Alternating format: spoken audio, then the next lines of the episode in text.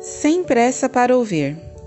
Leia Provérbios capítulo 4, do versículo 1 ao 12.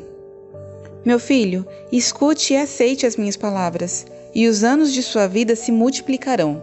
Provérbios capítulo 4, versículo 10. O apartamento onde moramos atualmente não tem garagem, por isso precisamos alugar uma vaga num estacionamento a dois quarteirões de distância. Com isso, a rotina de buscar ou guardar o carro se tornou diária. Certo dia, resolvi deixar o carro estacionado na rua em frente à nossa residência. Mas no outro dia, quando fui levar meu filho de 4 anos para a escola, seguimos direto em direção ao estacionamento.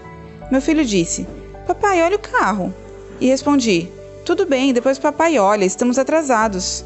No meio do caminho, ele me puxou a mão e apontou para trás, dizendo para ver o carro, e novamente respondi que não dava tempo.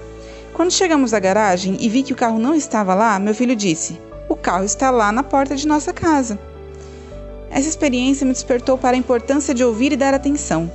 Não custaria nada apenas olhar e ver que o carro estava na porta.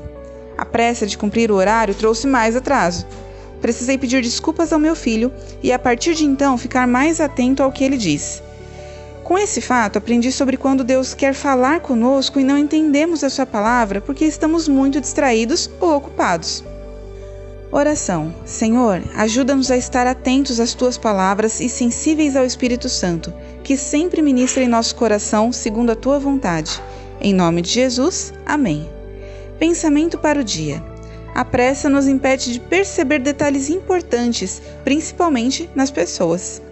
Oremos pelos relacionamentos entre pais e filhos. Welfane Nolasco Rodrigues, Cataguases, Minas Gerais.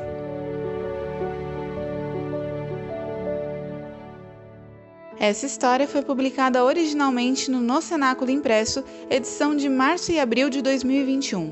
Assine a publicação com reflexões diárias e aperfeiçoe a sua vida devocional. Acesse nocenáculo.com.br ou ligue para 11 2813 8605.